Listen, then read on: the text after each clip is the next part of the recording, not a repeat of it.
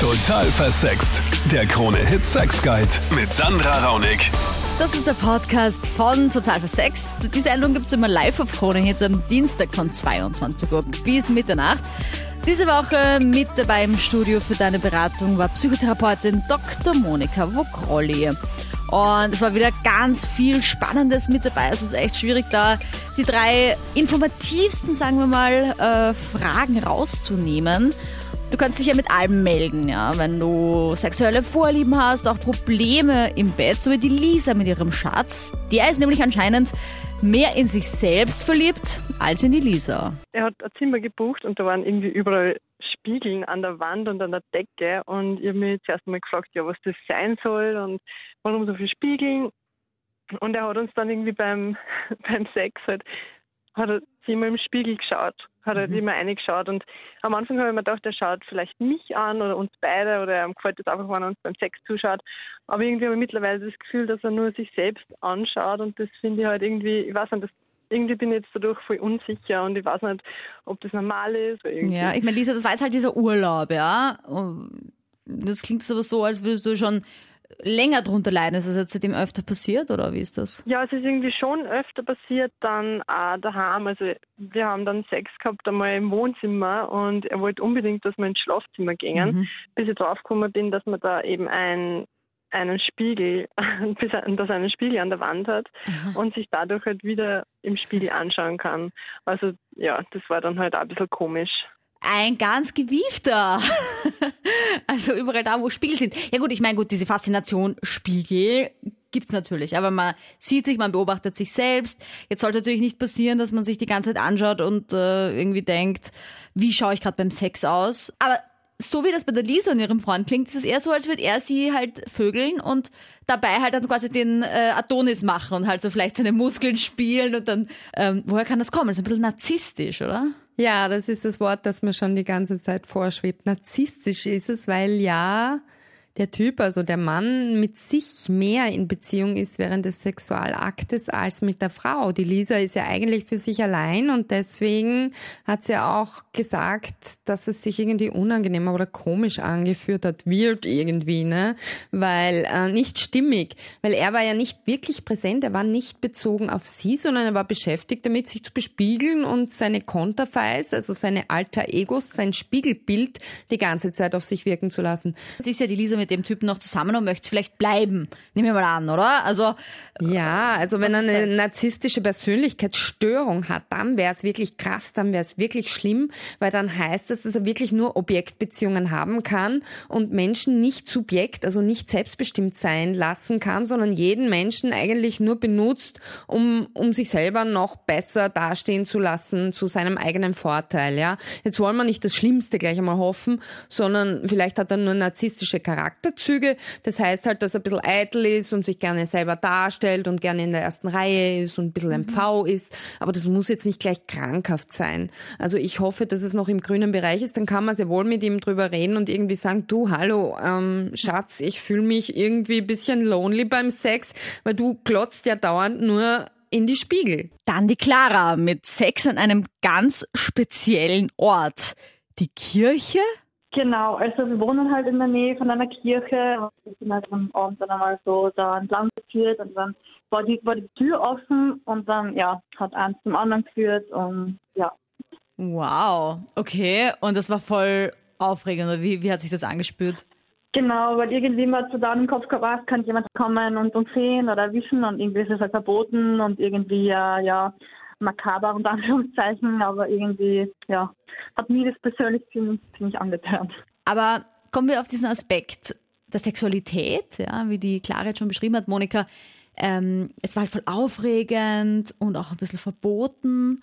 Ja, das kann ja genau. den Reiz durchaus ausmachen. Genau, die Clara hat es eh schon beim Namen genannt. Das Verbotene, das Tabuisierte, das gesellschaftlich Verwerfliche, das sexuelle Erobern von Orten, die eigentlich nicht für die Sexualität gedacht und prädestiniert sind. Das macht den Thrill, das gibt den Kick, das erhöht sozusagen die Spannung, die positive Spannung für die Sexualität. Allerdings auf der anderen Seite, gerade bei einer Kirche, Clara, würde ich ein bisschen Vorsicht walten lassen. Ich bin zwar keine Juristin, aber ich kann mir vorstellen, so wie Gefühle von Menschen verletzt werden könnten, und das kann ja bei gläubigen Menschen der Fall sein. Stell dir vor, da ist ein altes Mütterchen in der Kirche und kniet in der Kirchenbank und dann merkt sie, wie er es im Beichtstuhl treibt oder so. Also das ist dann keine gute Idee. Da könnte es sogar zu einer Anzeige kommen. Also Clara, ich würde dir da auch empfehlen, es gibt Sexpartys, es gibt Veranstaltungsorte, je nachdem, wo du her bist, kann man da noch gerne auf der Total Versext Facebook-Page irgendwie noch weiterschreiben, wo tatsächlich auch solche Feiern veranstaltet werden, ja, Leute im Priestergewand, mit Wein, also wo das Ganze ein bisschen nachgestellt wird, wo du vielleicht diesem Fetisch, diesem neuen erwachten Interesse auch besser nachgehen kannst, als wie die Monika sagt, wenn man halt sich rechtlich nicht so ganz sicher ist, ob man da öffentliches Ärgernis erzeugt, wenn man halt dort wirklich dort Sex hat. Weißt du? Okay, danke für den Tipp. Ich glaube, ich werde das mal meinem Freund vorschlagen. Vielleicht ist er dafür offen. Ja, also ich kann mir vorstellen, dass das auch ganz nett sein kann, da so ein bisschen auch in die Rollenspiel-Ecke reinzugehen, vielleicht daheim was zu machen, ja. Vielleicht äh, kommt der Priester ja Seite. zu dir nach Hause zu beichten. So wie der Nikolaus früher. Ja. Und dann Yvonne, auch in ihrer Beziehung läuft es alles andere als rund. Weil er bringt mich beim Sex einfach nicht zum Höhepunkt. Ich habe jetzt nämlich, also ich war mal alleine, er war auf Urlaub und ich habe halt auch Gelüste. Und da habe ich mir beim Zähneputzen so gedacht, hm, meine Zahnbürste vibriert ja, probieren wir es mal mit der Zahnbürste. Mhm. Und ich habe mir das Endstück, also nicht das Mundstück, sondern das Endstück, habe ich halt auf volle Power geschaltet und das habe ich mir so äh, beim Kitzel halt ähm, hingehalten und es ja. hat ah. so arg meinen G-Punkt stimuliert und es war einfach so gut. Und mein Freund, also der schafft das irgendwie nicht. Also die Zahnbürste hat über den Kitzler deinen G-Punkt stimuliert, über diese Vibration, ja. die dann, ja, das ist mal eine ja. sehr gute Aussage, weil das zeigt mal wieder, dass es diesen G-Punkt-Orgasmus oder so gar nicht so richtig gibt, also diesen vaginalen oder klitoralen Unterschied gibt es eigentlich gar nicht, weil alle Nerven irgendwie zusammenhängen. Es fühlt sich halt nur ein bisschen anders an ich bin jetzt wirklich im Überlegen, wenn das im Bett nicht funktioniert, mhm. ob es überhaupt funktioniert. Aber hat dein Freund schon mal deinen Kitzler berührt beim Sex oder berührst du ihn selbst? Ja, er versucht es. Also wenn, dann muss ich das machen, weil okay. irgendwie hat er nicht so die Fingerfertigkeit, kommt mhm. mir vor. Also er versucht es, aber ja. Ja, aber das ist auch eine große Herausforderung, weil wenn er jetzt dich gerade vögelt und du gerade Sex hast mit ihm, ja, und er soll dann auch noch seine Finger dazu nehmen. Das ist natürlich auch ein Kunststück. Also da will ich dich nur nicht äh, jetzt in die Single-Welt hinauslassen und dann bist du total enttäuscht, weil es die nächsten zehn auch wieder nicht drauf haben. Ja? Also man soll ja, eh, am besten selbst ist die Frau bei sowas. Ja? Yvonne, was wäre, wenn du deinem Freund sagst, du hättest gerne, würdest gerne die Zahnbürste ins Sexspiel mit einbringen? Ähm, ich glaube, der schaut mich mal blöd an. Okay. Aber keine Ahnung, ob er da so offen ist. Irgendwie. Also wir haben schon die, die normalen Spielzeuge, aber ich glaube, wenn ich jetzt sage, äh, ja, ich will es jetzt mal mit der Zahnbürste probieren. Aha. Yvonne, das heißt, es war ähm. mit der Zahnbürste irgendwie extra geil, weil es die Zahnbürste war. Du hast es schon mal mit einem Dildo ja. auch probiert. Mhm. Ja.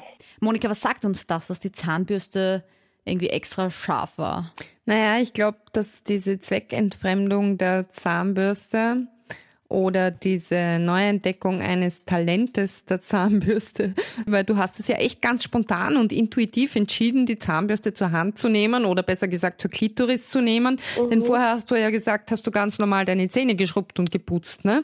Und mhm. ich glaube, mhm. dass das einfach so ein, ein, eine Entdeckung für dich war. Also psychologisch gesehen einfach besonders beglückend, weil du überhaupt nicht darauf vorbereitet warst und auch, also aus deiner Stimme ganz ehrlich, klingt schon ein bisschen der Frust und der Überdruss so im Sinne von der bringt's irgendwie nicht. Und jetzt war die Zahnbürste die Beglückung. Also man kann der Zahnbürste nur gratulieren, sage ich jetzt einmal humorvoll, aber in Wirklichkeit ist es natürlich ein ernsthaftes Problem zwischen dir und deinem Freund, weil es offenbar ein Krampf ist zwischen euch und nicht wirklich locker einhergeht. Ne? Mhm. Und jetzt war es wie eine Befreiung, endlich mal wieder einen gescheiten Orgasmus zu haben. So hat sich das für mich angehört. Also ich glaube, ihr solltet wirklich in eine entweder Sexualberatung, Sexualtherapie, Paartherapie, irgendwas gehen, oder es vorher noch einmal zu zweit versuchen im Gespräch einfach zu reden, was da los ist.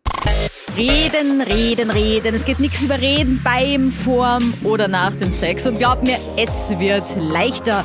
Das ist alles Übungssache. Hol dir Inspiration für dein Sexleben auf meinem YouTube-Kanal. Da gibt's jede Menge Praxistipps. Heißt wie die Sendung Total versext. Und live sind wir immer am Dienstag von 22 Uhr bis Mitternacht.